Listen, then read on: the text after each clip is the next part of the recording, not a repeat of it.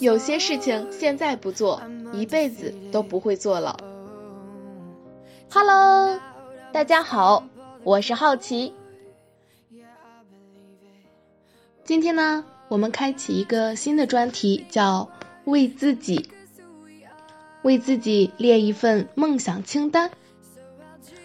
如果我们每一个人都是金色的向日葵，那么梦想便是指引我们始终向着太阳的基因。如果我们每一个人呢都是渴望自由的鱼儿，那么梦想便是供我们自在遨游的浩瀚大海。如果我们每一个人都是天使，那么梦想就是帮助我们飞向天堂的翅膀。有了梦想呢，我们的人生会因为自己的奋斗和坚持而更加的海阔天空，更加具有人生而为人的意义。因为天地万物中，只有身为万物之灵的人类，才最懂得什么是梦想，才会为实现梦想而竭尽全力。而且，我们的生命源于爱。梭罗就曾这么说过：“爱呢，就是试图去将梦中的世界变为现实。”他还说：“生命并没有价值，除非你选择并赋予它的价值。没有哪个地方有幸福，除非你为自己带来幸福。因此，可以说，我们需要梦想，因为我们需要爱，需要幸福，需要自己的生命有价值。”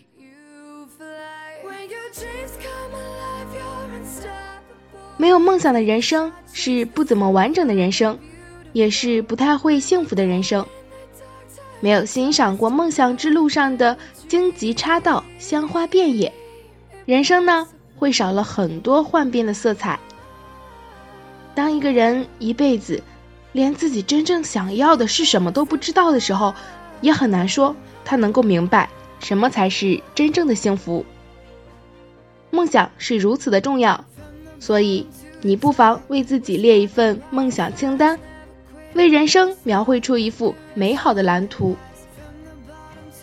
但我们呢，在列这样一份清单之前，我们最好仔细想想，究竟什么才是值得自己追求的梦想？你的梦想不应该是别人强迫你做的那些事情，比如说，父母要求你从事某种职业，老板要求你达到多高的业绩。这些是目标，都不属于你自己的梦想。梦想呢，是你自己真正喜欢的东西，真正想要达到的目的。找出自己真正想要什么，其他也是在认清你自己，遵循自己的内心。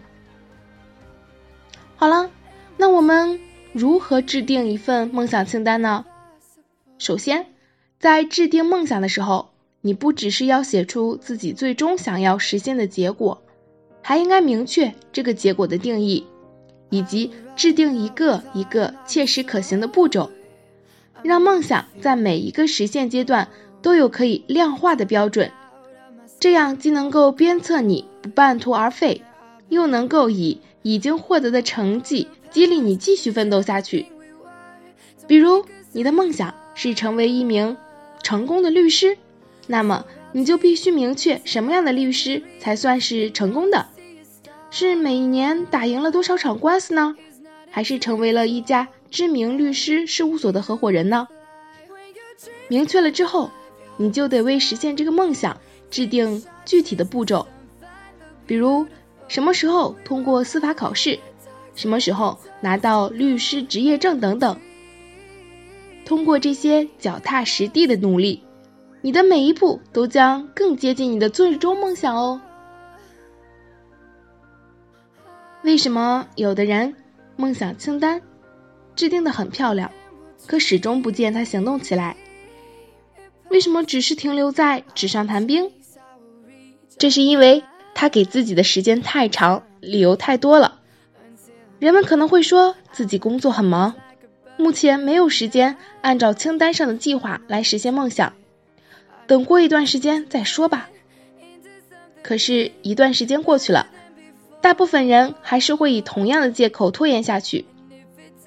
就这样，明日复明日，梦想被搁浅了。其实，制定好了梦想清单，只是完成了一半，脚踏实地的采取行动才是更重要的另一半。所以，给自己的梦想设定一个期限，不要无限期的拖延下去。比如说，如果你的梦想很简单，只是想学习如何烘焙可口的点心给家人和爱人品尝，那么就规定一个时间，例如在半年或者一年内。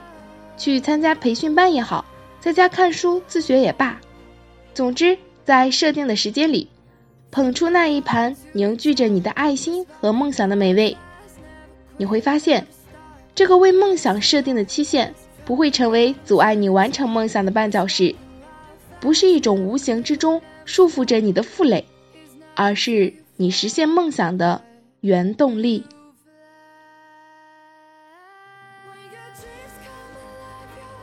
接下来，该做的、能做的，我们都做了，剩下的就是谋事在人，成事在天。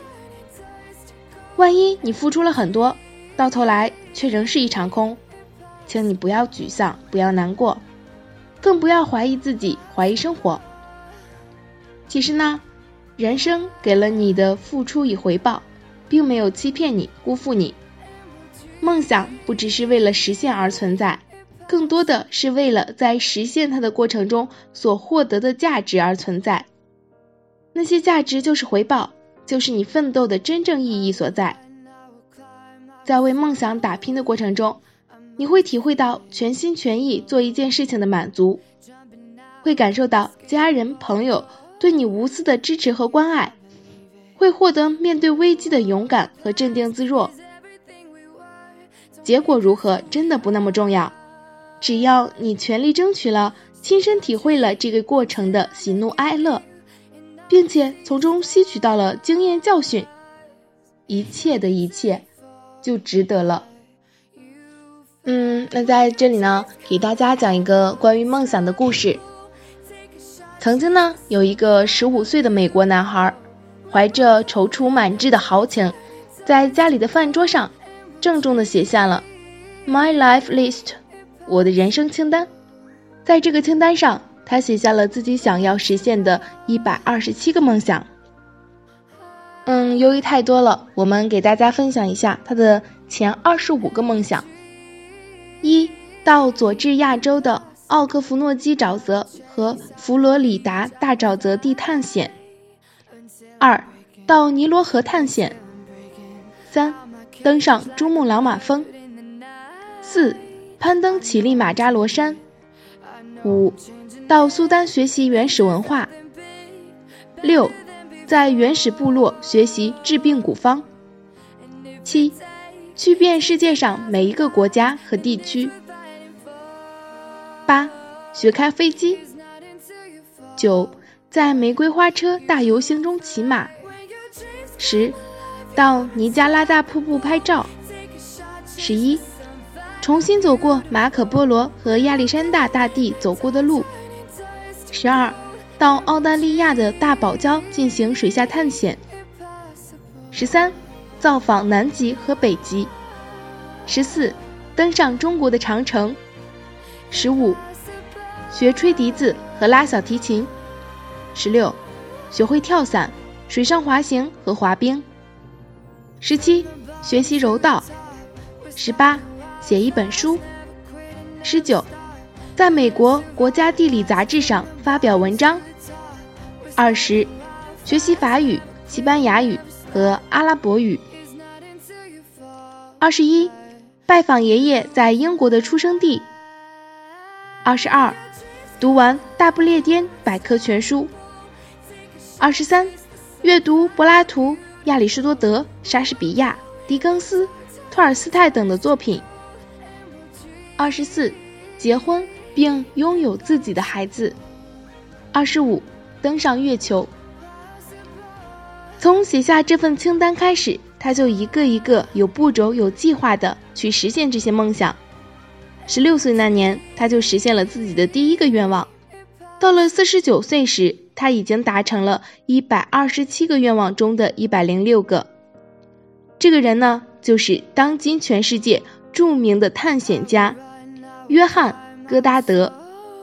在他的身上，我们学会了不要害怕做白日梦，只要你为之不懈奋斗，梦想就总有实现的那一天。当你实现了一个又一个的小梦想，或者是梦想中的一小部分的时候，那我们完全可以为自己鼓励一次，为自己颁一次奖。那不妨做自己最好的知音，给自己颁一次奖。每个人呢都会有自己的朋友，每个朋友都能够推开你心里某一扇或者某几扇的小门，走进去了解你内心想法的一部分。可是很难有人。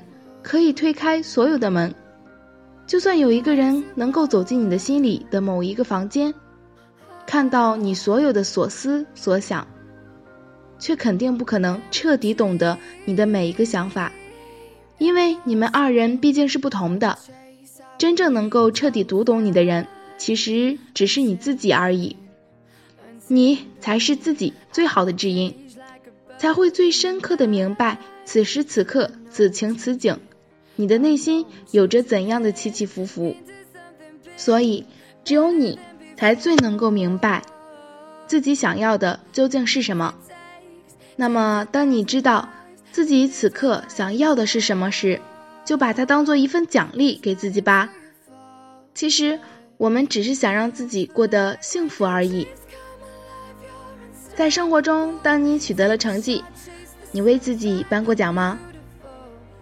面对这样的问题，很多人都摇头，甚至觉得好笑，因为在他们的生活中，只有为别人鼓掌、为别人颁奖的时候，从来没有想过哪一天也会为自己颁一次奖。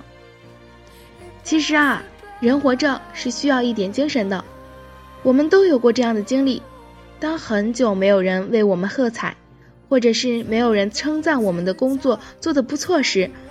我们往往就会感到情绪低落，甚至觉得做起事来没有干劲。这是为什么呢？答案很简单，因为人们就是需要不断的听到褒奖，才会有勇气和热情继续奋斗下去。事实上，我们不但需要来自外界的褒奖，更需要来自自身的褒奖。当我们学会为自己喝彩，为自己感到骄傲时，我们将会更有激情去面对人生。不过遗憾的是，很多人都忽略了这一点，他们只知道为别人喝彩，却忘了给自己一点掌声，不懂得自己所做的每一件小事同样值得自己骄傲与自豪。著名作家劳伦斯·彼得曾经这样评价一些著名歌手：为什么许多著名歌手最后以悲剧结束一生？究其原因。就是因为在舞台上，他们永远需要观众的掌声来肯定自己，但是由于他们内心从来没有肯定过自己，没有为自己感到自豪过，所以一旦走进幕后，进入自己的卧室，他们便会倍觉凄凉，觉得听众把自己抛弃了，自己一无所有。劳伦斯的这一剖析确实非常深刻，也值得我们所有人深省。其实啊，为自己喝彩，为自己颁奖，绝不同于自我陶醉，而是为了更加强化自己的信念和自信心，更正确的评估自己的能力和人格。因为成功的信念需要有成就感来充实。一个不懂得给自己颁奖，只希望得到别人鼓励的人，是很难踏上成功之路的。肯定自己，才能进一步挖掘自己的潜力。最终成就自己，但是我们并不是只能在取得成功时才给自己颁奖哦。陷入困境或者遭遇失败时，你同样可以给自己颁奖啊，那是你给自己的安慰、鼓励、信心和勇气。人都是需要自我安慰的，因为只有我们自己才明白，这个人、这件事给自己造成的伤害在哪里，伤口有多深。有这样一个故事：大卫在遭受失业、父母在意外事件中身亡的一连串打击后，对生活已失去了热情，终日借酒浇愁。一日，在一家小酒馆里，大卫呢遇到了一位心理学家。了解了大卫的情况后，心理学家对他说：“在遭遇困难时，自我安慰是很有必要的。当你学会自我安慰时，你就找到了一个使自己心里轻松的良方。那怎样才能自我安慰呢？我有句五字真言要送给你，它会对你的生活有一定的帮助，而且是使人心态平和的良方。这五个字就是给自己颁奖。清醒后的大卫用了三天时间来领悟这五字真言所蕴含的智慧，于是他把这五个字写下来。贴在家里的墙壁上。